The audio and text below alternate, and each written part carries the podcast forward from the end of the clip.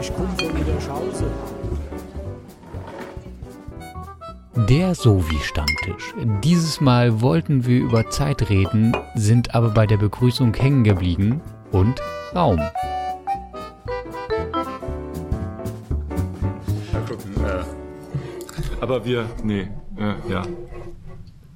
Zumindest sollten wir sagen, warum wir dieses Thema anführen, weil wir halt erklären müssen irgendwie, warum wir heute alle nichts zu sagen haben. Welches Thema? Zeit. Naja, 15 bis 20 Minuten kriegen wir schon vor.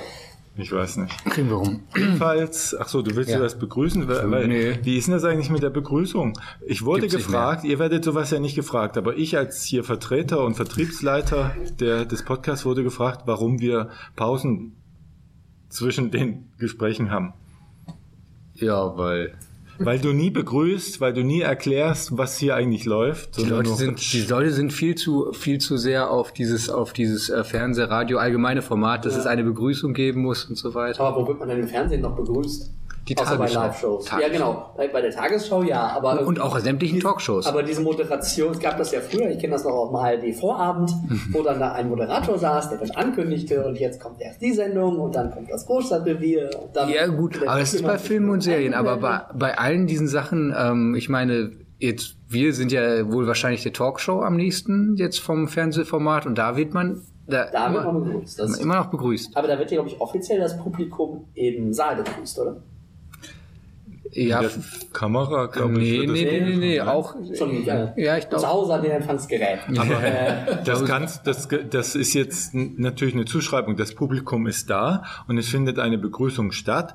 Aber eigentlich ist das Publikum vor Ort völlig irrelevant, weil es Ja. für die Quote irrelevant. Also geht die, geht die Begrüßung eigentlich. ja, oft werden ja auch diese Leute, die werden ja speziell für, für die, für das, äh, für das Studiopublikum wird ja extra eingeladen und wenn nicht ganz voll ist, dann wird nochmal draußen auf die Straße gegangen und geguckt, ob man Ja. noch ein paar Leute reinkriegen kann. Ja, aber ja, es ist irgendwie Ja. relevant. Ja, aber ich glaube, aber ist ja auch egal, wer jetzt vom, vom Moderator, Moderatorin gemeint ist. Es kommt ja darauf Ja. an, Ja, dass sich eine. Sehgewohnheit bildet, die sagt, oh ja, wir werden begrüßt. Und eine Hörgewohnheit. Ja. Und nicht nur das, es kommt sogar vor, dass man sich grüßt, wenn man sich begegnet und nicht gleich losspricht.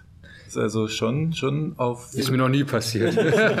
Aber das, das ist doch dann genau das, was wir mit dem Podcast machen, die Hörgewohnheiten durchbrechen. Ähm, und wir ja auch die Leute eher in unser Gespräch mit einbeziehen, als ja, jetzt ein. es ist ja auch, Wieso ist das es ist ja auch eigentlich- albern zu begrüßen, weil wir reden mit ihnen ja gar nicht. Die sollen aber den Eindruck haben. Jetzt, Hört nicht auf, hört nicht auf das- Thomas. Ich rede mit euch. eine, eine, der ersten, eine der ersten Diskussionen, die wir, war das noch hier hatten oder noch im alten Format hatten, über sobald sich eine Produktion oder irgendetwas an ein Publikum richtet, der Alt 68 Cast oder wie Mhm. Ja, das, ja, äh, wie Kritik. das hieß, sobald es sobald der Alt 68. ja, das- Äh, Kritik 8, 1968, Kritik-Podcast. Das ist sinngemäß dasselbe. Ja, aber- genau. ähm, diese Kritik zu sagen, sobald sich etwas an ein Publikum richtet, ist das sowieso Humbug. Ähm, das war ja genau die Überlegung, weswegen wir das jetzt ohne gemacht haben. Ja, ich- der- ich war ja immer ein, ein Kritiker dieser Kritik. Es gibt, ähm, es gibt eine, äh, eine Untersuchung von Ulrich Oevermann, Ja. der ja, ähm, ich weiß nicht, wie man das sagt, äh, der auch diese äh, Methode der, der objektiven Objektive Hermeneutik, ja. genau. Ist Klar, Ja. kennt jeder. Hä?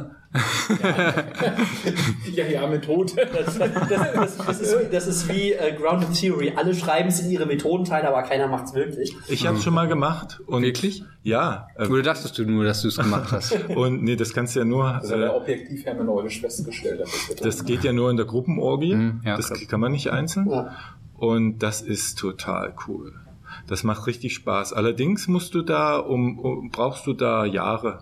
Also du du interpretierst einen Satz ungefähr zwei Stunden. Ja. Ich habe auch mal, ähm, ich habe auch mh, gelesen in Methodenzusammenfassung, ähm, beziehungsweise wurde die kritisiert, dass es sich eher um eine Kunstlehre als um eine wirkliche Methodologie handeln Das würde. ist der Nee, nee, Konflikt. nee, nee, das äh, äh, Kunstlehre und Methodologie. Das, äh, wieso machst denn du da einen Gegensatz auf? Ich habe dir nicht gesagt, ich habe nur gesagt, dass das Buch das äh, als Kritik formuliert hatte. Ach so. Und aber alleine, dass du das wiederholst, reproduziert dieses Vorurteil. Mhm. Und dann noch vor, vor, vor Publikum, was wir ja nicht ansprechen wollen. Aber sowas kommt dann bei rum. Aber äh, ähm, um zu dem, äh, zu dem, was ich sagen wollte, zurückzukommen, ähm, Ulrich Übermann hatte ja mit, ähm, hatte genau mit jener äh, äh, objektiven Hermeneutik die mh, das äh, äh, Tage, ich glaube eine Tagesschau untersucht und auch dieses dieses äh, Begrüßung ganz ganz stark kritisiert, dass Okay. dass die Begrüßung halt genau diese ähm, diesen Rahmen im Prinzip, also dass es dass es sich da in Widersprüche begibt, dass es eine falsche falsche Vorstellung gibt und wie man wie diese wie diese oh das ist schon so ewig her. Wahrscheinlich rede ich furchtbaren Unsinn aber ähm, dass ähm, die kommunikative Situation, eine kommunikative Situation vorgegaukelt wird, die eigentlich gar nicht besteht, durch das Fernsehen, das ja in, in das Wohnzimmer der Leute platzt, die Sendung, und die dann begrüßt. Also du wirst praktisch in deinen Privaträumlichkeiten von jemandem, der hineinkommt, begrüßt, dass du da bist. Und gerade die Mainzelmännchen, wenn die dir noch was sagen, ne? Ja. Guten Abend! Das ist so eine Ja, penetrante. gut, das ist penetrant. Aber das finde ich ist jetzt ein bisschen einseitig, ähm, weil ähm, man kann es so sehen und eigentlich kann man es eher oder ausschließlich nur so sehen, ähm, dass die einen Einblick ins Studio bekommen und Hm. nicht umgekehrt. Also, Das Fenster nach Deshalb- draußen. Ne? also falls es tatsächlich Nochmal mit die Irrewand sprechen. kritisiere ich jetzt Weil ich öffne das Fenster in das Studio und nicht das Studio. Ja, aber es ist ja jetzt, Das das ja ist auch jetzt wieder nicht auf, die, auf. Das ist wieder auf ja Individuum auch nicht abgehoben, wenn man das von der, sagst, äh, von der, von der kommunikativen Situation her Auch, beurteilt. weil ich ja entscheide, also, weil, Nein, das ich, das gibt es halt in der, in dieser, in dieser Situation Ja, nicht, ja. außer als Ja, Referenzpunkt. irgend- äh, äh, der, äh, das, das psychophysische System, das den Rechner, das den Fernseher einschaltet. das handelnde Subjekt. Auch wenn du das, auch wenn du ich physische, phy- psychophysisches System nennst, ändert das überhaupt nichts an der, Aber kann an man das Kritik. nicht, kann man es nicht auch so sehen, dass das, das Aber dann löst das auch keine, Entschuldigung, dann löst das aber auch, Das- dann, Entschuldigung, dann fällt, das, äh, fällt das, die Tagesschau auch nicht in, in den Raum ein, weil das Ich, dessen Raum das ist, geht das ja, ja auch gar nicht. also in den, in den kommunikativen Raum, wenn, wenn die, wenn das, ähm, also das, das Wohnzimmer ist ja auch, ist ja auch, sage ich mal, ein soziales, ist ja auch im sozialen Raum als, als Bezugsgröße, als Referenzpunkt. Irgendwie der eine, ein, ein gewisses Setting, eine Umgebung darstellt, in dem ja Kommunikation feststeht, genauso wie ein Gericht halt ähm, ganz stark strukturierend auf kommunikative Situationen wirkt und so weiter. Ich, ich will das auch gar nicht zu sehr verteidigen. äh, wir wollten über, wir, wir wollten, glaube ich, auch über ja, Zeit aber das reden. äh, glaube ich, von der Zeit her könnten wir das fast in die nächste Folge schicken oder so. Aber ich wollte noch sagen, äh, ja, das nämlich, äh, kann man das nicht einfach so sehen, dass eine neue Medienform, die damals auftauchte, also das hat sie ja vom Radio übernommen, die Begrüßung. Und dass sowas einfach bestimmte Formen etabliert, die dann halt typisch für dieses für dieses Medium sind und damit äh, die die Argumentation, oh, das ist ja typisch für dieses Medium, aber so richtig richtig ist das nicht, geht ja dahin eigentlich, dass der Raum, der mediale Raum irgendwie virtuell und nicht real wäre. Das ist ja eigentlich die Diskussion, auf die man dann geht. Wenn das ein Raum für sich ist, gibt es in verschiedenen Räumen halt verschiedene Arten der Ja. Begrüßung. Ja, also ähm, ich glaube, dass das, also um das zu verstehen, warum Övermann halt das so, äh, so kritisiert, er kommt ja, er ist ja Teil der kritischen Theorie. Und die hat Das aus Prinzip. Nee, aber ähm, die, die hat ja, ähm, die hat ja durch äh, oder seit Erich, Erich Fromm auch diesen Anschlag zur Psychologie, jedenfalls halt die Vorstellung, dass, dass Menschen sich in diesen sozialen Räumen bewegen und dass diese sozialen Räume Auswirkungen auf die Menschen haben und dass dann das Soziale dann zu kritisieren ist, wenn es irgendwelche pathologischen Auswirkungen oder halt irgendwelche Art schädigende Auswirkungen auf die Menschen innerhalb dieser kommunikativen Zusammenhänge haben. Wenn man natürlich aus einer beschreibenden Position halt da sitzt, dann kann man nicht sagen, das ist halt ein Problem, sondern sagt man einfach nur, aha, wie wie René es gesagt das scheint halt in diesem Medium scheint das die mit scheint das das übliche zu sein, dass die Begrüßung am Anfang erfolgt.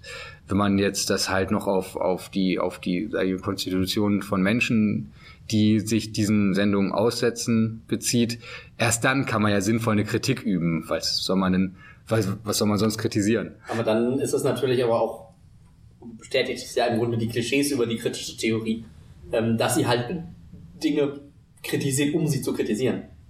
Also, weil, wenn wir jetzt gerade die Situation haben, das ist ja doch aus einer neutraleren, nicht einer neutralen, einer neutraleren Ja. Perspektive erstmal eine Situation, wo diese Interpretation der Situation schon eine mögliche, aber nicht die erst naheliegende wäre, sagen wir es mal so. Ja, ich sag mal, ähm, dieser, dieser, diese Untersuchung von Übermann, die geht ja drüber hinaus, dass er feststellt, Stand zu befürchten. Ne?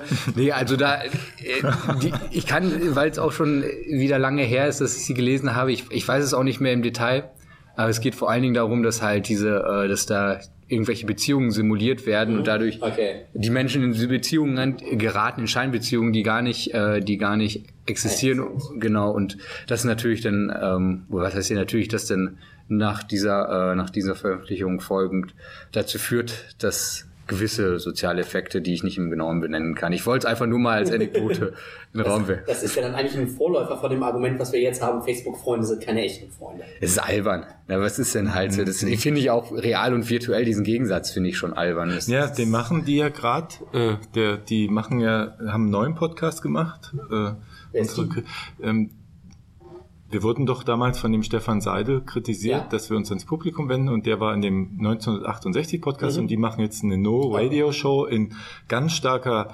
Abgrenzung zu diesem Medium Mhm. und zum Journalismus. Und äh, ich wollte gerade sagen, du hast doch eben darauf Bezug genommen, dass, dass, dass die sozialen Bezüge auch den Menschen sozusagen ändern. Und wenn wir uns jetzt mal angucken, äh, das Ra Radio, also das Fern die Fernsehbegrüßung kommt ja von der Radiobegrüßung, die Radiobegrüßung kommt Varieté oder Theaterbegrüßung, ne? Und ähm, und die kommen wieder aus, da aus der Gewohnheit, dass wir Menschen uns prinzipiell begrüßen. Jetzt macht das, also geht die Begrüßung in das Medium rein und jetzt durchbrechen wir als Innovative, Ja. Nicht-Begrüßer das. und das hat Auswirkungen auf die Menschen. Und wenn sich das durchsetzt, begrüßen sich die Menschen dann auch nicht mehr in der Realität, in Anführungszeichen Und, Realität. das, und dann nur, dass der Weg das eine Mal in die Richtung geht, heißt nicht, dass er zwangsläufig in die andere so Wir werden sehen. Plus, was, was natürlich, du hast jetzt noch einen Punkt mehr, den ich noch dazu, was wir natürlich haben, ähm, gerade im Unterschied zwischen Radio und realer Welt, dass natürlich im Radio erstmal ein kontinuierlicher Strom passiert, ähm, also in der realen Welt auch, aber ich betrete zum Beispiel ein, ein Theater oder ein Varieté, setze mich hin. Das heißt, da gibt es ganz, ganz viele, ganz, ganz viele Handlungen, die quasi einen einen Raum, das Betreten eines sozialen Raums symbolisieren und markieren. Das hat man im Radio erstmal so nicht. Im Radio ist es ein stetiger Strom von Tönen, Musik und Gespräch in einfacher Form im Wechsel, und wo dann natürlich eine Begrüßung nochmal viel stärker einen Anfang und Ende markieren kann, also auch eine Verabschiedung dann das Ende. Das natürlich auch nochmal den Mediumstruktur gibt. Ja. Was man jetzt bei einem Theater, gerade wenn wir diesen Übergang vom Theater ins Radio haben, ähm, weniger hat, weil da Genau. Wir unsere, ich habe nämlich hingehört, unsere Sachen hier blenden nach 20 Minuten aus. Das ist ja völlig unreal. Hast du schon mal gehört, dass die anfangen leiser zu reden, wenn, wenn, wenn das Gespräch Wie, wie zu das ist Ende unreal, ist? natürlich. Es ist ja albern, diese Folge ist unreal. Es ist halt die Form, wie es Ja. ist. Ne? Was will man dazu Gut, sagen? dann kann man aber auch sagen, Begrüßung ist genauso gut wie Ausblenden. Das sind halt die Formen, die dieses Medium ja, zur also die Verfügung Form stellt. einblenden kann genau die gleiche Funktion Ja. haben. Ansonsten müssen wir zack. Und alle stehen da mit ihren MP3-Playern, wissen nicht, äh, im Auto äh, ist jetzt mein Radio kaputt, beugen sich runter, fahren gegen den Baum.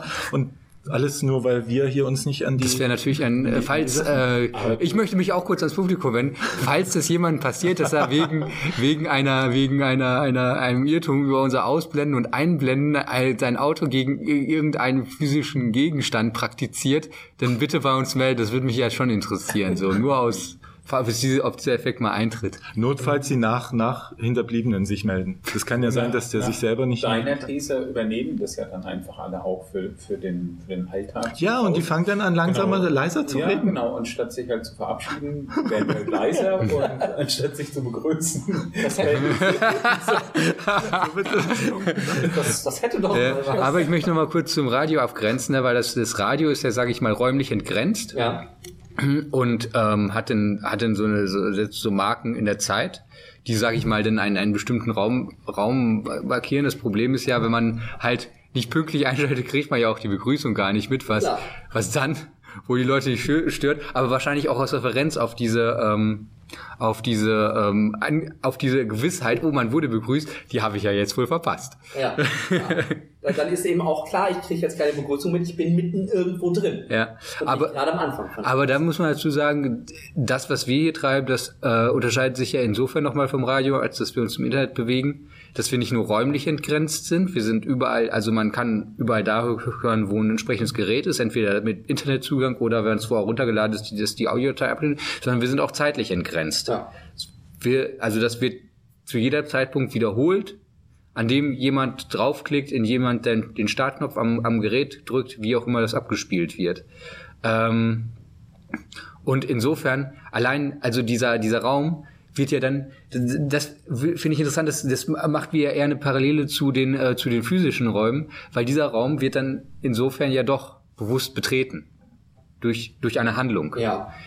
Und ähm, insofern ist diese Strukturierung der Zeit durch eine Begrüßung, die also eine Abgrenzung zu einem Raum, der zeitlich davor lag, gar nicht mehr so notwendig, weil ja der, also weil die, die, der Akt des, des Betretensraums, also durch, durch, Handl durch eine Handlung des Rezipienten, der Ja, Rezipientin strukturiert ist. Ich meine, meine, mein Podcatcher, der spielt einfach alle runtergeladenen Folgen nacheinander ab. Wo halt dann schon irgendwie ein, ein, ein Audiosymbol oder eine Begrüßung mit kurzer Hallo hier ist, natürlich schon dann auch wieder die Marke setzt, weil bei mir springt es halt automatisch zwischen den Episoden und eben auch zwischen den Podcasts. Wobei das, das haben wir, das, das ist ja bei uns auch, wir haben ja einen, wir haben ja einen Einspieler und wir haben einen, einen, Genau. So, ja, Genau. ja, stimmt. Dann Insofern übernimmt übernimmst du die Begrüßung ja schon. Also es ist aber, die, aber es, äh, wie, ges- aber wie gesagt, darin wird, äh, wird der nicht begrüßt. Die sind erstmal als Signal Ja. Und rein informativ. Erstmal der, der Einspieler strukturiert sich immer dadurch, dass die Musik kommt, dann, dass es sich um den Sovi-Stammtisch handelt, dann die drei Themen, die in den Gesprächen, in den drei Gesprächen besprochen werden, oder wenn auch wieder eine längere Folge kommt, wird das halt nur ein Thema sein. Und der, ähm, der, der, der Abspann äh, besteht halt aus dem, aus dem Track und ähm, wieder was gerade gehört wurde, also der Sovi-Stammtisch und wer sich innerhalb dieses Sovi-Stammtisch dann unterhalten hat. Ja. Das sind reine Informationsblöcke. Das wird nicht vorgegaukelt, dass wir uns an irgendjemanden wenden. Wir Nee. wenden uns ja an ein, an ein anonymes Publikum, das diesen, diesen kommunikativen Raum betreten und verlassen kann, wie es will. Und deswegen es auch eine Begrüßung irgendwie obsolet macht. Ich meine, vielleicht mag das jemand, vielleicht mag, mag das jemand diese persönliche Bindung, mag das, also für die persönliche Bindung mag das vielleicht besser sein, wenn wir persönlich begrüßen würden, wenn wir die Leute halt durch unsere, unsere attraktiven Persönlichkeiten zu unserem Format ziehen wollten und nicht durch den, durch den Inhalt, den wir, äh, den wir Ja. kredenzen. Ich habe schon nicht drauf geredet, ich mag dieses Wort so kredenzen. Ja. Kredenzen. Kredenzen. Ein bisschen Bildungsbegleitung. Du hattest, du, hat, du, hat, du das ist vorhin gesagt, wenn man irgendwo reinkäme in einen Raum, wo schon was stattfindet, äh, begrüßt man ja auch nicht, sondern so ähnlich, man platzt rein. Das ist ein, ein ruhiger Partygast, ne? Und, und das, das funktioniert ja nur, wenn das Rollengefüge klar ist. Wenn du jetzt in der Uni ein Seminar hast und kommst zu spät, weiß jeder, du bist in der Rolle des Studis und, und in, so, da gehst rein. Wenn sich Leute, wo die Rollenverteilung noch nicht so ganz klar ist, glaube ich, dann ist eine Begrüßung irgendwie angebracht. Ja, und auch was das für eine Situation ist. Also die klassische Party, wo man den Raum wechselt oder den Raum Hm. reingeht, wo halt schon soziale Dynamik stattfindet. In dem, Moment, da kann dann schon eine Begrüßung irgendwie stattfinden. Wenn Stell man dich mal einfach. das erste ja, Mal da reinkommt. Stell Oder dich- auch selbst in, selbst in dem Seminar, in der Vorlesung vielleicht nicht, wo der Student Nummer 237 sich sich in die drittletzte Reihe setzt. Aber in dem Seminar mit 15 Leuten, wo halt einer fünf Minuten zu spät kommt, selbst da ist dann kurz einmal ähm, Entschuldigung, gegenseitig- das ist das Entschuldigung Begrüßen, die oder ein Entschuldigung. Kurzes, kurzes Hallo, Entschuldigung, dass ich zu spät Ich habe immer gerufen von hinten, hallo, ich bin der René, ich bin jetzt da. Im, im Seminar, äh, im, im, in der Vorlesung. Dann habe ich gelernt, das ist gar nicht sinnvoll. Ja, nee. Nee. Okay. Ich meine, kontraproduktiv. genau, weil wenn man, wenn man als höflicher Student geht man vorne zum Professor, mit Handschlag, ne? Wir, wir haben ja Manieren. Und begrüßt den Professor mit Handschlag, so, dann, das stört ja auch akustisch nicht. Ja. Äh, nee, aber Was vielleicht, mich stört, also, nee, vielleicht, ähm, um das, um dem irgendwie äh, näher auf die Spur zu kommen, könnte man ja drüber legen, was ist, was ist die Funktion einer Begrüßung? Also Ja. was, was erstellt eine Begrüßung? Ähm, um das denn halt, ähm, um dann vielleicht zu schauen, was passiert denn, wenn man in so einem Format jetzt was online ist, was Ja. also raumzeitlich entgrenzt ist, wenn da auf Begrüßung verzichtet wird. Das wäre vielleicht dann die spannende, also das wäre vielleicht dann die, die, spannende Frage oder die Heran- Herangehensweise, wie man, wie man sich so vielleicht sinnvoll der Frage ein bisschen nähern Ja. kann. Ja, wird denn, wird denn im, im Raum, im virtuellen Raum auf Begrüßung verzichtet? Also ein Hi? Ist, ist dieser Zimmer soziologischen Raum? Ähm, lässt sich so pauschal nicht beantworten. Das ist auf jeden Fall Teil sehr vieler Räume sogar. Also ich würde, ist es in gewisser Weise, ist es gerade auch dadurch ein Raum, dass wir hier sitzen, dass wir uns hierin auf uns beziehen, dass wir das sozusagen als unser Aufnahmestudio sozusagen verwenden. Aber pauschal ist das, ist es Teil vieler sozialer Räume. Ja. natürlich Teil des Fachbereichs, in dem wir gerade sitzen. Es ist Teil der Hochschule, in der wir gerade sitzen. Es ist in gewisser Weise auch Teil der Stadt, in der wir uns gerade befinden, oder Teil des Landes. Es ist auch in gewisser Weise Teil, da wird es schon ein bisschen, bisschen problematischer, irgendwie sowas äh, der, der Community der Schreibberater in Deutschland oder so, wenn es, wenn es so einen Raum geben sollte. Also es ist halt gleichzeitig Teil ganz, ganz vieler Räume und Ja. es kann halt auch vor einem Jahr noch Teil ganz anderer Räume gewesen sein. Also ähm, kann man auch ähm, Fachbereiche, Hochschulen, Städte, Länder als Räume sehen. Ja. All das sind gleichzeitig Das auch sind Räume. alles auch gleichzeitig Räume. Es gibt ein schönes Konzept äh, zu Räumen, das ist nicht von mir, aber das finde ich auch, äh, auch wenn es eigentlich aus der geografischen Forschung kommt, für die soziologische Forschung sehr, an, sehr anschlussreich. Das ist von Dieter Lepple, in seinem Essay von 1991. Er nennt das Matrixraum und er beschreibt eigentlich vier Komponenten. Er beschreibt einmal das materiell, äh, wie heißt das, materiell physische Substrat. Das war das Wort. Das ist so das, was wir anfassen können. Also das wären Wände, Türen, Böden, Schränke, Ja. all das, Zäune, Mauern, all das Ganze. Ähm, Das ist eine Dimension eines Raumes. Also diese vier Dimensionen fallen in einem Raum alle zusammen, mehr oder weniger. Mhm. Das materiell-physische Substrat, dann gibt es ähm, Interaktionsstrukturen. Mhm. Das heißt, in diesem Raum interagieren Menschen miteinander Mhm. in bestimmten Strukturen, also auch auf ein bestimmtes, Ja. Na, es, es muss nicht ein Thema sein, aber irgendwie aufeinander bezogen. Ist damit auch sowas gemeint? Beispielsweise, äh, keiner von uns wird ja jetzt an Schienbein treten. Ja. Und du kannst ja, kannst das auch erwarten, dass Mhm. das so ist, weil das höchstwahrscheinlich so ist. So, Ja. auch wenn du uns vielleicht nervst, so, Ja. also könnte sein, könnte jetzt passieren, aber werden wir nicht tun. Wollt nicht, in, nicht in diesem Raum.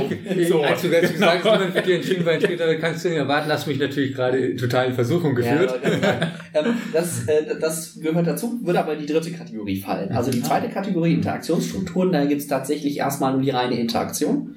Das, ich habe das immer so ein bisschen fast schon netzwerkanalytisch verstanden, mit so verdicht, also mit, mit innerer, mit der Verdichtung innerer Interaktion und der Ausdünnung äußerer Interaktion. Ah, so, also unsere Handlungen sind jetzt eben hier auf die Menschen, die eigentlich zu dem Raum irgendwie Ja. gehören, Genau. ähm, stark bezogen und eben halt ein wenig ähm, Genau. auf diese anderen. Genau, es würde jetzt nicht auszuschließen, dass jetzt irgendwie mein Telefon klingelt und jemand in Anführungszeichen von außen anruft. Ja, aber wahrscheinlich ist es jemand von innen. Ja, also auch von außen im Sinne von uns drei, die wir jetzt hier sitzen und den Podcast aufnehmen. Von Ja, euch ruft wahrscheinlich jetzt keiner an. genau. Aber sozusagen von der Hochschule. Von der Hochschule, ja, ähm, genau. Fachbereich. So. Wenn wir im Raum Hochschule uns befinden, wäre das Ja, genauso. Kann man das vielleicht so verstehen, dass ähm, dieses Außen, also dieses ausgedünnte Außen, dann ähm, nur, also aktuell nicht konkrete Interaktionszusammenhänge Hänge sind, sondern sage ich mal potenzielle, weil ja, auch, auch potenzielle Interaktionszusammenhänge sind in einem sozialen Raum ähm, stärker ausgeprägt als außerhalb. hm, Ähm, wir gehen vielleicht erstmal die vier Kategorien durch, dann können wir Ja. noch ein bisschen, bisschen genauer einsteigen. Also das zweite sind die Interaktionsstrukturen. Mhm. Das dritte sind ähm, äh, Normen- und Regelungssysteme. Das wäre im Grunde das, was du gerade ansprachst, Dominik, Ach das, so. wo es darum geht, dass, dass, ich, dass ich in einem bestimmten sozialen Kontext bestimmte Dinge erwarten Mhm. kann, Hm. äh, mit bestimmten Dingen rechne, bestimmte Normen gelten, Ja. die explizit oder implizit sein können, all das, was man eben von Normen- und Regelungssystemen Ja. so kennt. Und dann gibt's noch die vierte Dimension, das sind Symbol- und Zeichensysteme. Mhm. Da geht's dann um das ganze Thema, ähm, ja, doch gemeinsame Bedeutungen. Mhm. Also das hebt das dann nochmal von den Normen weg auf so eine Sinnebene. Mhm. Ähm, bei Lab im Original geht es wirklich um, um Symbole, viel materielleren Sinne, aber das lässt sich, finde ich, ganz gut übertragen auf Bedeutungen, auf Sinnzuschreibungen, Mhm. auch auf Rituale und dann doch eben auch wieder auf konkretere Symbole. Ähm, und diese vier Dimensionen in, in sozialen Räumen überlagern die sich sozusagen. Das heißt, es gibt ein Subst- ein Sub- Substrat, auf dem bestimmte Interaktionsstrukturen sich befinden, die von Normen und Regelungen geprägt sind und mit bestimmten Sinnbezügen behaftet sind. Mhm. Und dadurch grenzt sich sozusagen, also auf all diesen Ebenen, wie die sich überlagern, kann, Mhm. können sich Räume gegen andere abgrenzen. Mhm. Sie können sich auch überlappen. Ja. Das heißt, dasselbe materielle Substrat, ähm, wie zum Beispiel diese Hochschule, ähm, ist Schauplatz sozusagen unglaublich vieler Räume. Mhm. Ist das vielleicht noch der, so dieser, dieser, dieser konfliktträchtige Bereich, weil das materielle Substrat ja erstmal ist, sag ich mal, ist einmalig. Ja. Also der Raum wird ja, also wird ja nur ein, nur ein materiell physisches Substrat Mhm. nimmt ja einen Ja. Raum zu, zu einem Zeitpunkt ein, während halt diese Sinnbezüge, ähm, konkrete Interaktionsrahmen Ja. und okay, Symbole vielleicht äh, ähm, auch, aber nicht so stark, ähm, durchaus mehrere gleichzeitig auf ein Substrat zusammenfallen können. Mhm. Also Klassiker äh, zwischen, zwischen Staaten, Ja. Grenzstreitigkeiten, ne? Ja. So, ist das, nein, das ist äh, halt ähm, historisch dieses äh, Lothringen-Elsass-Gebiet Ja. zwischen äh, Frankreich, ähm, Deutschland. genau, Do Deutschland, Deutschem Reich und äh, Ja. Vorgängerstaaten. Ähm, das war ja, das, das basierte ja im Prinzip genau auf so einem Mhm. Prinzip, dass das materielle Substrat nur einmal da war, ein Ja. Unikat war, aber soziale Räume kopräsent darauf waren. Ja, also das ist tatsächlich, du hast die Kopräsenz, das ist ein schönen, schönen, schönen Begriff, in dem Fall Kopräsenz von verschiedenen Räumen auf einem Mhm. Substrat. Das kann konfliktär sein, Ja. wenn sich geplante Nutzung dieses Substrats zu einem bestimmten Zeitpunkt gerade in irgendeiner Form widersprechen. Das kann auch einfach parallel laufen. Beispiel die Hochschulcafete unten, wo halt irgendwie die, so ein gewisser Fachbereichsraum sich gleichzeitig verortet, in dem die Professoren da irgendwie die nächste Sitzung äh, im informellen Gespräch vorbereiten und die Studis nebenbei ihr Studium machen und jemand anders gerade eigentlich telefoniert mit seinem Job und eigentlich ganz woanders gerade in all seinen Beziehungen sozusagen Mhm. ist, nur gerade physisch halt irgendwie dieses, das Handynetz und den, den Stuhl da nutzt. Das kann so sein und das kann aber auch, ähm, weil gerade die Grenzstreitigkeiten, Grenzen ist ja das Thema, weswegen ich zum Raum gekommen bin, Mhm. eigentlich, nationale Grenzen. Ähm, das kann so ein konfliktäres Thema sein. Was ich aber jetzt in meinem Fall viel spannender fand, ist, ähm, dass man das auch nutzen kann, um Überlappungen, die auch erstmal neutral sind, ähm, zu beobachten. Also mein Beispiel waren Grenzregionen, da ging es um ähm, Integration von Grenzregionen. Und die herrschende Meinung ist da, dass sich das dann irgendwie so ein Amalgam bildet. Irgendwie so, so, eine, so eine Mischung, was nicht das eine und nicht das andere ist. Und ich habe das dann mal versucht, analytisch zu trennen. Und zu sagen, wir haben jetzt die deutsch-niederländische Grenzregion und deutsch-französisch, ist im Grunde egal.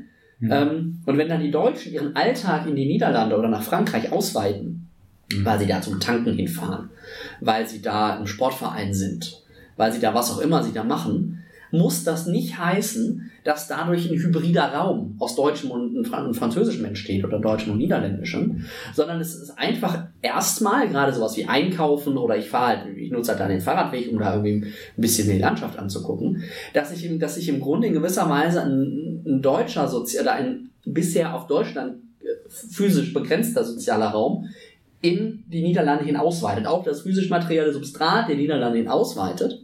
Nicht im Sinne von Herrschaftsansprüchen Ja. oder ähnlichem, sondern ein reiner Alltagsnutzungs, ein Alltagsnutzungsraum, ohne dass da gleich eine Vermengung oder eine, eine Symbiose stattfindet. Mhm. Dass die im Grunde erstmal nur parallel zueinander liegen, Mhm. auch wenn sie dasselbe Substrat nutzen.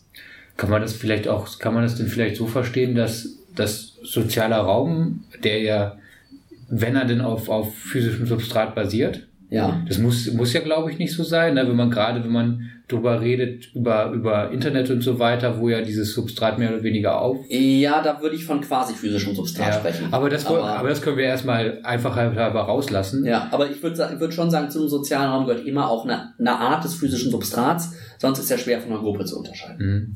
Ähm, Aber vor allen Dingen, dass, äh, also dass, dass diese, äh, diese andere Dimension im Prinzip eine Referenzierung von von verschiedenen Ebenen auf dieses Substrat sind. Ne? Also im Sinn der Ja. konkreten Interaktion. Ne? Wir referenzieren halt ähm, mit unseren konkreten Handlungen diesen Raum. Ja. Ne? Wenn man so diese Norm, das ist dann ja oft ähm, halt, wir leben ja in einer Zeit, in der es Staaten gibt, die, Ja. sage ich mal, auch eine absolute Wirklichkeit sind. Ja. Es ist, es ist weltweit nicht mehr erlaubt, nicht in Staaten zu existieren. Ähm, dass gerade diese Norm eben ja oft über, über Staat, über, über staatliche Referenzierung. Ähm, zumindest, zumindest halt Gesetze als Normen. Genau, genau. Ne? Halt auch andere, aber ich würde sagen, da ist es auch der Einfache halber, kann man, kann man, ist es, glaube ich, ein Alltagsbeispiel und es ist auch sehr dominant, diese, Ja. diese Referenzierung. Und die Frage, also was ich hier so stellen würde, wenn man das so verstehen kann, Mhm.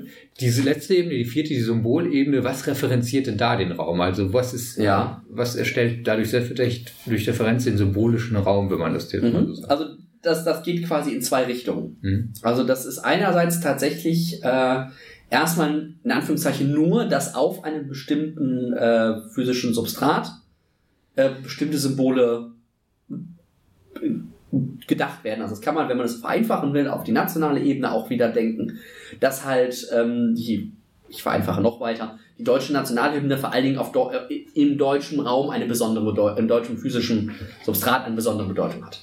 Das, das ist die eine Richtung. Und die andere Richtung ist aber natürlich auch, dass Orte, also Orte jetzt als, als physische Platzierung natürlich gewisse Bedeutungen bekommen können. Beispiel dafür kann sowas sein, zum Beispiel ein Gemeindezentrum oder ein Parkplatz. Mhm. Äh, Ein Parkplatz kann für die einen einfach nur ein rein funktionaler, äh, funktionaler Ort sein, wo sie, wo sie ihr Auto abstellen, um danach einkaufen zu gehen. Das kann aber auch für, ähm, für eine, eine gewisse Gruppe, für einen gewissen Raum eine Referenz, Referenz sein. Das ist das, da finden nachts irgendwie die Treffen der Tuner statt. Mhm. So, das ist eine komplett andere Bedeutung, die der Raum, die dem, diesem Ort, nicht dem Raum, dem Ort dadurch zugewiesen wird. Das ist eben nicht mehr so was Funktionales, quasi Wertneutrales, ähm, sondern das ist tatsächlich dann was, was Aufgeladenes. Das ist dann der Treffpunkt, Mhm. wo man immer hingehen kann. Und gleichzeitig kann es dann am Samstag auch noch für die Flohmarkt-Community ähm, der Bezug sein, wo mal der große Flohmarkt stattfindet. Also auch wieder eine komplett andere Bedeutung aufgeladen. Das ist unterschiedliche Gruppen referenzieren diese physischen Objekte ähm, in unterschiedlicher Weise und spannen dadurch eben oder integrieren sie dadurch in unterschiedliche Räume. Mhm. Sind da Kirchengebäude dann auch so sehr prototypisch für symbolisch stark aufgeladen? Zum Beispiel, klar. So. Ja. Mhm. Ich, ich erinnere mich, ähm, ja, äh, ich weiß nicht, ob es wirklich äh, passiert ist oder ob das nur Diskussionen waren, die in, in, in, im Konjunktiv geführt wurden.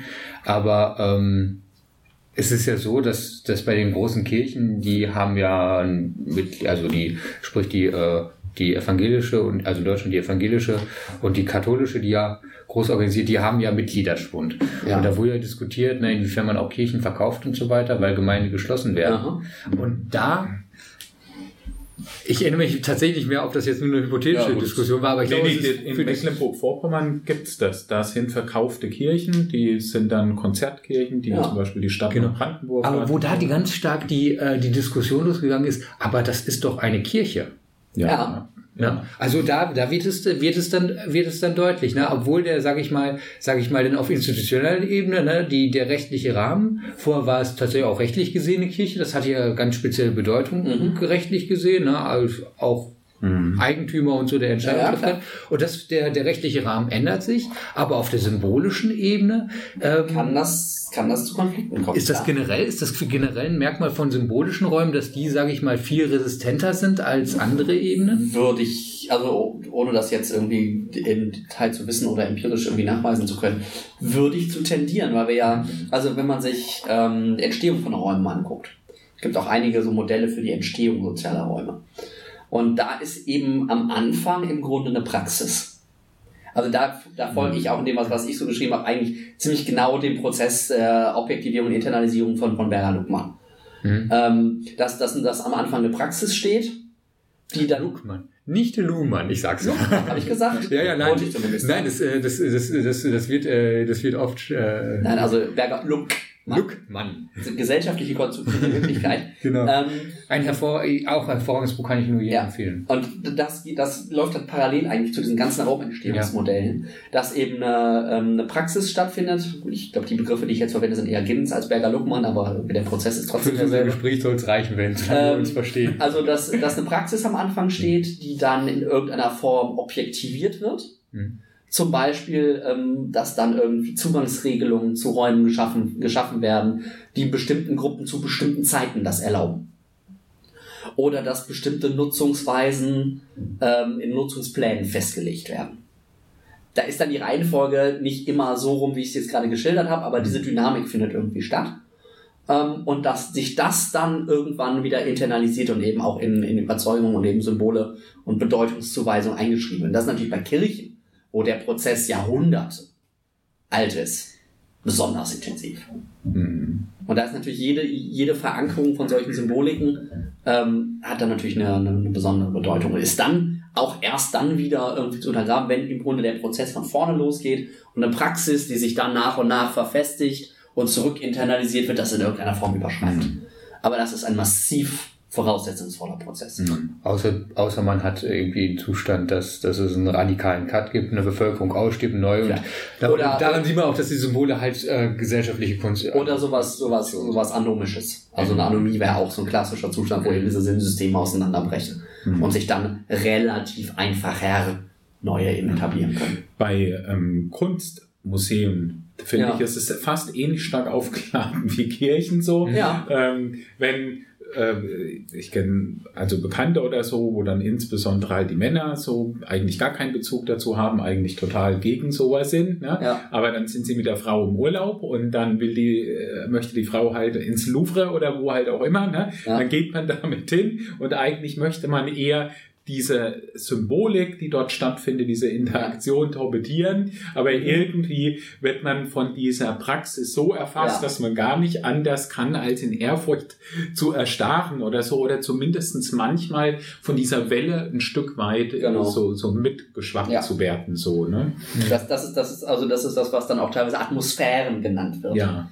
Die, dass sich, die sich der Raum, die der Raum dann quasi Leuten, die sich in ihm befinden, ein bisschen aufzwingt. Man, man, kann sich Ja. dem, man kann sich dem kaum entziehen. Ich erinnere mich noch, ähm, das war noch zu meiner Schulzeit und ähm, die Schule hatte, hatte Schuljubiläum. Das, also jedenfalls der, der Punkt war, die Schule ist nach Rom gefahren Ja. und war dann ähm, im Vatikan, auch im Vatikanischen Museum. Das ist jetzt, äh, ohne das werten zu wollen, aber es ist sehr beeindruckend. Okay. Oder, aber man kann sich das vorstellen, man ist da in diesen Schülergruppen außerhalb, wie das Mhm. halt Schülergruppen sind, ist, ist laut miteinander, im Prinzip mit dem Betreten dieses Vatikanischen Museums wird die Stimme gedämpft. Ganz intuitiv. Es ist nicht so, als ob da jetzt jemand, oh, ich bin jetzt hier in diesem Raum, ich Ja. jetzt, jetzt dämpfe ich meine Stimme, aber ähm, gerade unter so einem massiven und was äh, das äh, also über Symbole im Vatikanischen Museum müssen wir uns glaube ich unterhalten. Ja. Ist relativ naheliegend. Aber, aber, aber, selbst, aber selbst da sehr massiv auch Leute, die, ähm, die gegen die Kirche halt, was ja auch in dem Alter sowieso en vogue ist, ob das jetzt berechtigt Ja. ist oder nicht, ne, aber man, man lehnt sich gegen Autoritäten Ja. auf, man findet auch Kirche Ja. dann blöd und solche Geschichten. Ähm, selbst unter diesen Umständen, die Personen, die äh, diese Meinung vertreten haben, selbst da, die konnten sich diesem Raum nicht entziehen. Ich, ich hatte tatsächlich, ähm, Gut, es hat auch Gehalt. wo, wo, du, gerade das mit, mit Pubertät und Rebellion gegen Kirche, ich hatte tatsächlich eine Phase, ähm, auch so irgendwie in dem Alter, so 15, 16, 17, Mhm. irgendwas in der Größenordnung. Ich bin nicht in Kirchen gegangen. Hm. weil ich mich genau dieser, dieser Atmosphäre, die, die, dieser Regelung, der ich mich dann unterwerfen wollen oder werden müsste, Mhm. nicht unterwerfen wollte. Mhm. Also das ist Ja. genau quasi das, Ja, wenn man schon- selbst dagegen kann man rebellieren, wenn man sich dessen bewusst ist. Genau, man das, muss es äh, aber reflektieren, ja, so, ne, genau. dass, dass Räume diese Macht haben. Ja, was ich, also, wo wir jetzt schon bei unseren Jugendanekdoten sind, ähm, was ich, also, ähm, Ich kenne das auch und äh, ich weiß, was richtig belastend für mich war, war, dass mir das Vokabular gefehlt hat und natürlich geteiltes Wissen, ne, dass ich das überhaupt hätte kommunizieren können. Ja. Dieser Versuch, das zu kommunizieren, ja. der dann von den anderen sofort unterbunden wird, so. Mich erinnert das manchmal so an dem, wenn Bourdieu sagt, man darf man darf nicht über die Spielregeln sprechen. Man darf nicht sagen, dass es mhm. Spielregeln ja. gibt oder so. Ja. Die, die, das Spiel muss verdeckt bleiben als Spiel ja. so. Ne? Und das, ähm, genau, das hat sozusagen in mir fast noch eine stärkere Rebellion hervorgerufen, dass man es noch nicht mal diskutieren darf so. Und ähm, bei dem Symbolischen ist auch nach wie vor so mein Problem. Viele Menschen, wenn ich es anspreche, ich mache es dann jetzt einfach mit ähm, soziologischer Terminologie ne, und probiere dann kurz in die Theorie einzuführen zur Not. Ne, aber es ist immer erstmal ein Widerwille da. Ja. Ähm, und selbst wenn die Menschen selbst dagegen sind, ist ein Widerwille gegen diese Theorien da, gegen diese Terminologie, ja. gegen dieses, das als Spiel so zu enttarnen. Ja. Ich frage mich manchmal, weshalb? Weil das an, weil das an, an Selbstgewissheit äh, basiert, weil das, mhm. weil das im Grunde ja die, die ähm, es gibt ja bei äh, Habermas was, glaube ich, mit den nicht kontraktuellen Grundlagen des Vertrages. Also, dass, dass wir irgendwie so eine Illusion haben, dass alles, was wir so machen, irgendwie ausgehandelt ist. Ich meine, wir haben diese Theorien des Gesellschaftsvertrags, mhm die immer diese, diese Illusion verpassen, jeder könnte dem theoretisch zustimmen oder hat dem zugestimmt implizit, mhm. je nachdem welcher Theorie man sich so anschaut. Und natürlich die große Erzählung der Individualität. Genau, das, mhm. das ist dann das, was das hier überhaupt erst nötig macht. Ja, genau. Ähm, und wenn man dann eben, was man, was man genau mit sowas macht, ist ja dann, bei Habermas gibt es dann die nicht kontraktuellen Grundlagen des Vertrags. Man kann als letzte Begründung funktioniert ein Vertrag nie. Hm, woher auch? Er, er, muss irgendwie eine Grundlage haben. Das sind diese nicht kontraktuellen Grundlagen. Ähm, und die gehst du ja an. Wenn, wenn du diese Fragen stellst, gehst du genau gegen diese ja. nicht gegen diese Grundlagen. Und das ist natürlich was, ähm, was man aushalten können muss, um mhm. darüber, also nicht im Sinne von, das muss man, sondern da kann man nur drüber reden, wenn man in der Lage ist, das auszuhalten das ist gut, wenn ich wieder mit Menschen spreche. Das ist ein gutes Konzept. Das werde ich so anbringen. Aber das Ob das den Leuten hilft, das dann zu können, weiß, weiß ich nicht, aber, aber, es hilft mir, gegen sie zu streiten. Das, das, das Problem ist ja, glaube ich, ähm, ähm, du kannst den, also ich weiß nicht, ob ich das schon mal gesagt habe, ich sage es sehr oft, man kann Menschen nichts Schlimmeres antun, als ihnen was über sich selber zu verraten. Ja, ne? genau. Ja. Und das ist, glaube ich, das, das Problematische. Solange die Spielregeln verdeckt bleiben, ähm, solange man diese, diese Mechanismen dahinter nicht aufdeckt, unter, unter in dessen Rahmen wir halt täglich handeln und so weiter, was die Grundlagen unseres Handelns sind, dann, wenn man das tut, das ist für Menschen beleidigend. Ja. Mhm. Sie fühlen sich persönlich angegriffen ja. und da kann man denn nicht erwarten, dass wenn man auch noch so gute Argumente hat, ja. dass irgendwas bringt. Zumal man natürlich auch sagen muss, es gibt kein, also Argumente haben im Prinzip ja keine Wirkungsmacht genau aus diesem Grund, weil jedes Argument auf einer unsicheren Basis ja. bestehen muss, man muss schon fast sagen, auf einer ähm, beliebigen. So, ja. Willkürlich will ich nicht sagen, weil das implizieren würde, dass da irgendjemand entscheidet, es, aber beliebig, aber oder Kontingent. Kontingent. Ja, äh, also ich habe immer so ein bisschen mit diesem ganzen, also ich habe jetzt ja auch gerade sehr konstruktivistisch im Grunde argumentiert, was die Räume angeht. Mhm. Ähm, ich habe ein gewaltiges Problem mit der Verkürzung ähm, sozial konstruiert gleich beliebig.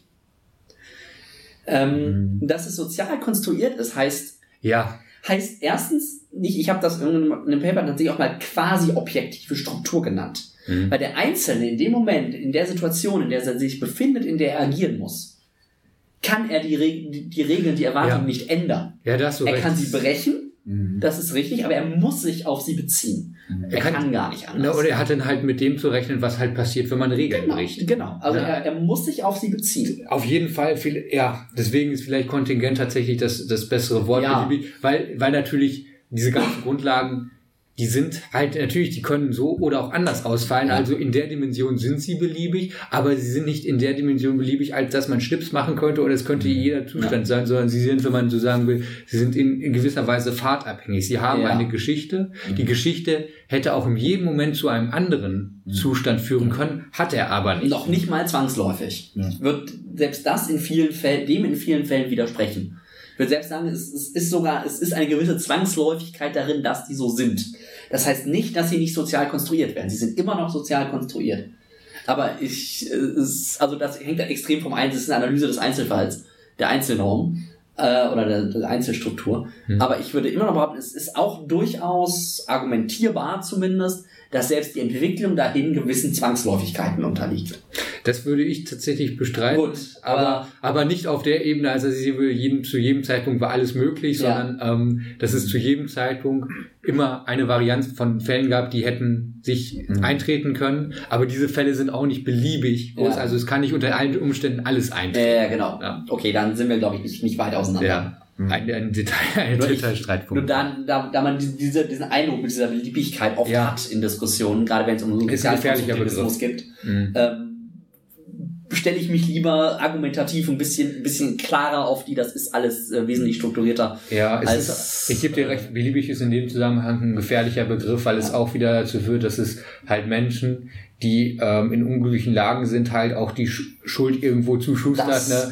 Wenn es beliebig ist, ne, so was kannst du kontrollieren? Ja, du kannst Ja. es selber kontrollieren, dann änder's halt. Das Oder- ist ja beliebig. Oder auch, auch selbst andersrum. Also das, das ist die eine Argumentationsschiene, gebe ich dir auch völlig recht, aber genauso recht ist die andere Schiene, die halt sagt, jegliche soziale Struktur, die wir jetzt so haben, können wir in einem Jahr überkommen. ja, das ist. Also das ist, das ist genauso unsinnig. Also weder Ja, der absolut. Einzelne kann das sofort anders machen, als auch das Kollektiv kann das sofort anders machen. Mhm. Ähm, da sind halt einfach der Einzelne unterliegt eben dann doch den Zwängen und Einflüssen und strukturellen Bedingungen Ja. des, des Ach, Kollektivs und das Kollektiv ist halt immer noch dadurch, das wird halt immer wieder Das- von den Einzelnen Dass, der reproduziert. Einzel dass einzelne Menschen wenig Einfluss haben, da musst du natürlich beim Systemtheoretiker nicht lange für werben.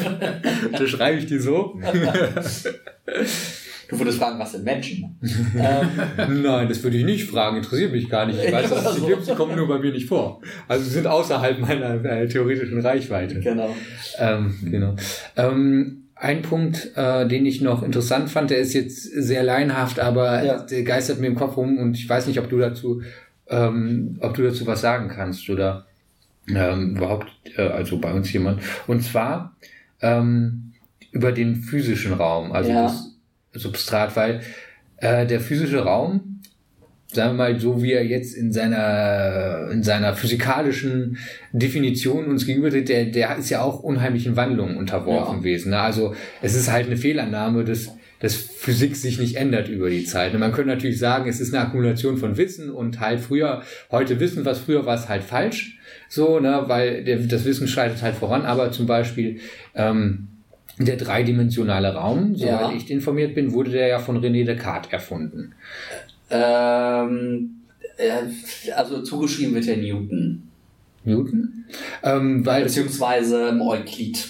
Also den klassischen Karte oder kartesischen, das klassische kartesische Koordinatensystem ne, mit, mit, mit äh, Nee, bei- Tiefe, Breite, Höhe, das geht auf Euklid zurück. Äh, warum ich da, also warum ich bei Descartes bin, weil er ja, ähm, also ich bin jetzt kein Ja. Experte in dem Bereich, deswegen sage ich einfach mal, Ja, ähm, wo meine Assoziation herkommt, dass ähm, Descartes nämlich den Raum als Ausdehnung definiert hat.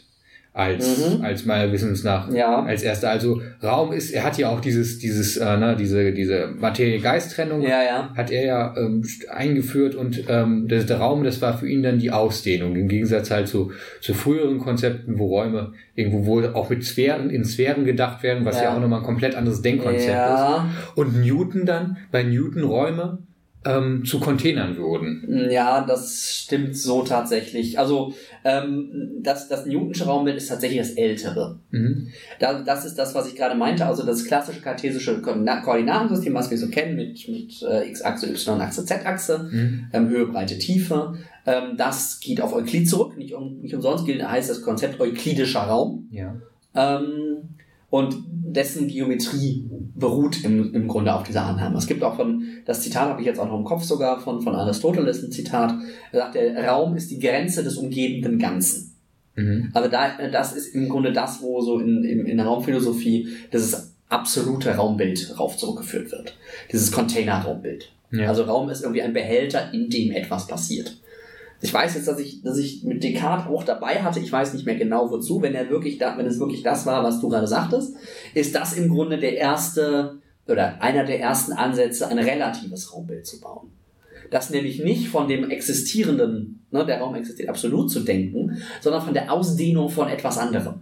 Ja, das, die, die, die andere Seite bei Descartes war ja, weil Descartes war ja strenger, sag ich mal, ähm, Kausalitist. Kausalist, Kausalist, was auch immer. Ahnung. Er hat an Kausalität geglaubt. Das hat ja. Ja. das hat ja Newton im Prinzip, hatte Newton hat ja die Kausalität demontiert, indem er halt von, von unsichtbaren, nicht messbaren Kräften ausgegangen ist, ne? Halt ja, Schwer, ja. Schwer, Schwerkraft. Aber, ne, aber im, im strengen Kausalbegriff wäre In so einem materialistischen Sinne, ja. Äh, Genau, wäre Newton im Prinzip raus gewesen. Ja. So, ne?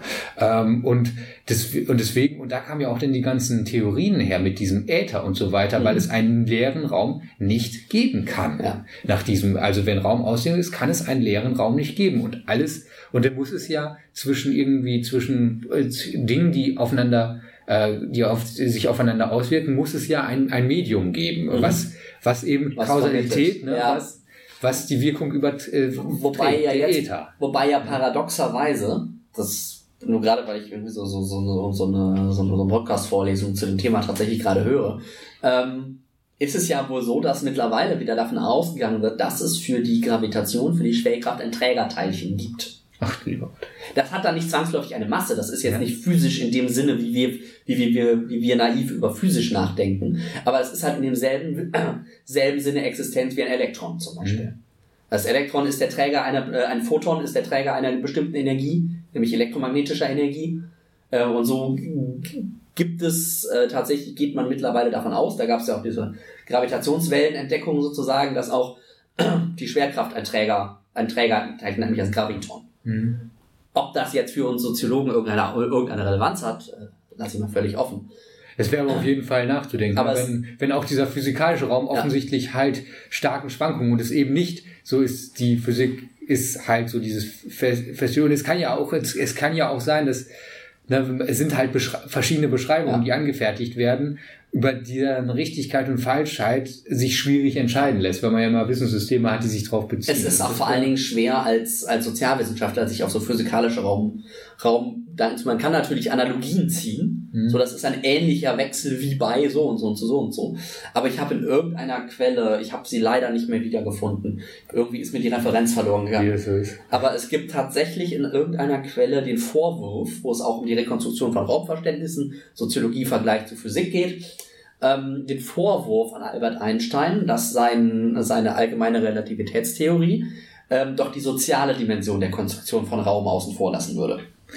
Ja, Und das ist dann spätestens der Moment, wo es übertrieben wird. Ja, weil, die, weil man muss halt irgendwie sagen, der Vorwurf ist richtig, aber vielleicht war das gar nicht deine Quote-Theorie. Es ist, es ist völlig illegitim, diese Vor diesen Vorwurf zu Genau, machen. genau, genau. Ne? Nur weil, weil irgendwie Räume soziale Dimensionen haben, kann man nicht von Physikern erwarten, dass sie die Genau. beschreiben, weil Da, man erwartet ja auch nicht von Soziologen, dass sie die physischen Gegebenheiten Genau. beschreiben. zumindest nicht auf der auf einer atomaren Ebene. Eben.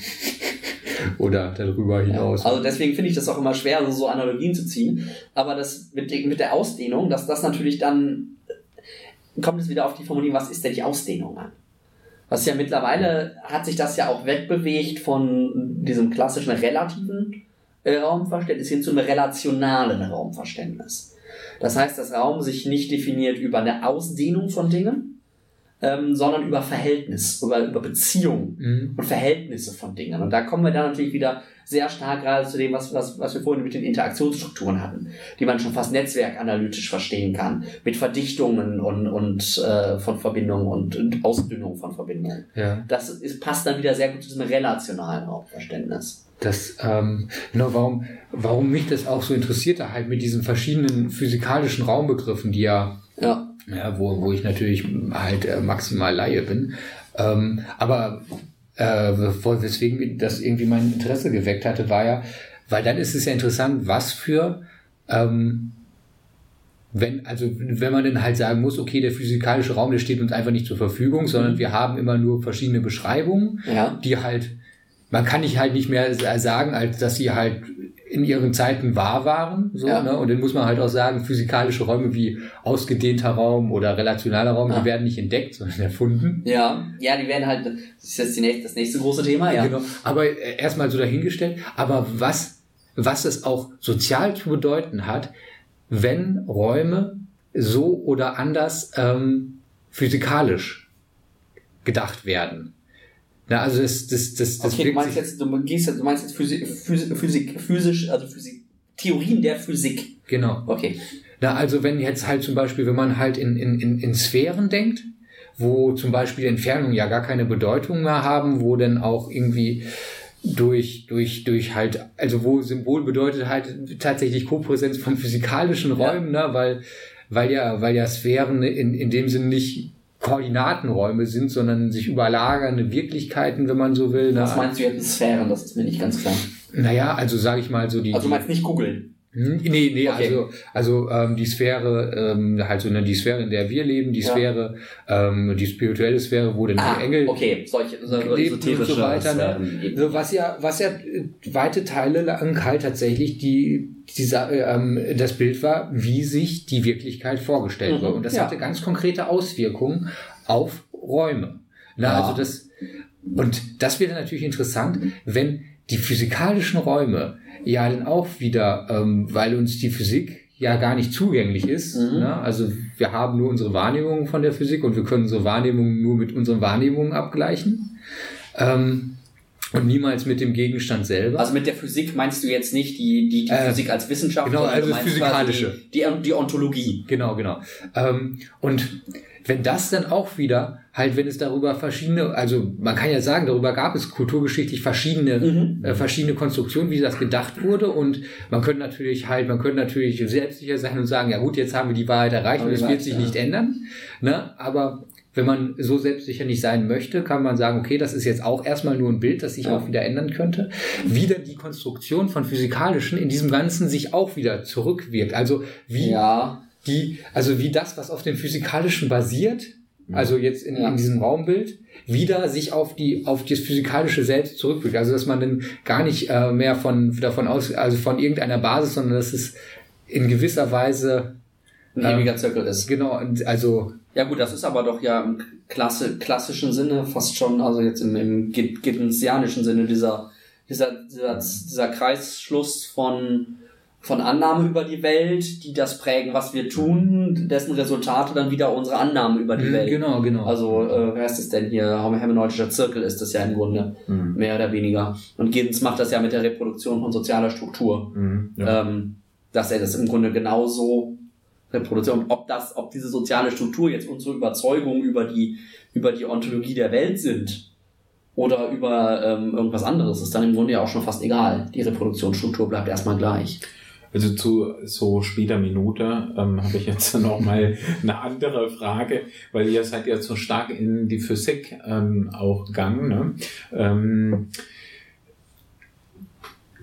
wenn dem so ist, ne, also das ist doch wahrscheinlich noch gängige Lehrmeinung, ähm, das ähm, Universum expandiert. Ne? Äh, So. Ja. es ist auf jeden Fall popul es ist auf jeden Fall populärer Fakt, das kann ich sagen, weil ich nur zu den populären Fakten Zugang habe. es ist, genau. die, die Frage ist, expandiert es, ist die Expansion schneller, ist sie konstant oder bremst sie ab? Das ist die Frage. Okay, ähm, also als ich da jetzt gerade mal nochmal so über Räume und Dreidimensionalität und so weiter nachgedacht habe, ist mir das erste Mal bewusst geworden zu dem, ähm, also alles fliegt ja einfach wegwärts, so, nur das kann man sagen, so, aber es muss ja von irgendeinem Punkt wegwärts fliegen. Ja. So, und deshalb mh, ist es dann ein leichtes, genau zu verorten, wo ein Urknall stattgefunden hätte, äh, wenn dann die Urknalltheorie stimmt. Also der Ort müsste ja quasi auf den Millimeter genau, ähm, äh, also weil in dem Fall, wo eben dann das nächste in diese Richtung fliegt, ne, so wie bei der Explosion, so, die man in Zeitlupe vielleicht beobachtet, dann kann man sagen, alles, was so in diese Richtung fliegt, bis dahin ähm, haben wir den Ja. Punkt noch nicht erreicht. Und in dem Moment, wo es in die Gegenrichtung fliegt, zu dem, wovon ich komme, muss ich ähm, den ersten, muss ich einen Schnittpunkt erreicht haben. Das ist leider funktioniert das, glaube ich, wenn ich jetzt, jetzt muss ich meine, meine diversen äh, semi äh, informierte Laien vielleicht äh, Aspekte ausgraben. Das ist, glaube ich, tatsächlich nicht so. Weil wir uns den Urknall und auch die Expansion des Universums ähm, nicht so vorstellen müssen wie das Innere eines Luftballons, wenn man ihn aufbläst. So dass, dass der Luftballon eine Mitte hat, von der sich dann alles nach außen aufbläht, sondern wie als würden wir uns auf der Oberfläche des Luftballons befinden. Hm. Das heißt, wenn, wenn, wenn du dir, wenn du auf Okay, aber was ist, wo, wo ist dieser Kern dann? die, die, diese, diese Metapher hat Grenzen. Also die Ja. Metapher hat Grenzen. Das, Okay. Der Luftballon hat was Inneres. Es so, wie, Ja. wie ich das bisher verstanden habe, ähm, ist, ist die Theorie tatsächlich nicht, dass ich das so, so au, ausweite von einem Zentrum, Mhm. ne, wie das so der innere Luftballon, sondern dass tatsächlich jederzeit überall Raum entsteht. Wo genau der jetzt herkommt, etc. pp. Mhm. Keine Ahnung. Das, das bestehende Modell, weil, weil auch sonst würdest du Geschwindigkeiten erwarten. Sonst würdest du Sachen erwarten, dass zum Zentrum hin die Expansion schneller ist als außen. Also, Und, also, und, so, Ja. und, so, und solche Entwicklung hast du nicht. ja, ich, aber beim Urknall muss man halt auch sagen, ne, das ähm, Knall hat ja schon was von Explosion und das ist auch die gängige Darstellung. Das ist die gängige ne? Darstellung. Und es gibt doch auch, ähm, zumindest in populärwissenschaftlichen eben, dieses, wenn es über, ähm, nimm, also wie ist es mit der Geschwindigkeit, nimmt Ja. die ab so. Also ich weiß, es gibt eine sehr breite, zumindest in populärwissenschaftlichen, diese Diskussion, ist es so weit abgenommen, dass wir befürchten müssen, dass es sich schon dann wieder alle schwerkraftmäßig zusammenfügt, so, ne? Und all dieses würde ja zu der Luftballon-Metapher jetzt gar nicht passen. Zu der Luftballon, jein. Also, wie gesagt, die, die Metapher hat ihre Grenzen. Aber Okay. du kannst dir das auch, äh, das kann man sich aber auch bei einem Luftballon noch vorstellen. Jetzt stell dir vor, du bist eben auf der Haut dieses Luftballons Ja, ja, ja. und du siehst, dass die Haut immer größer wird. ja. So. Auch dann, wenn der Luftballon Grund wieder zusammenschnurrt, dann wird auch die Haut wieder kleiner. Das war der Sowie-Stammtisch. Es unterhielten sich Dominik, Dr. Nils, René und Thomas.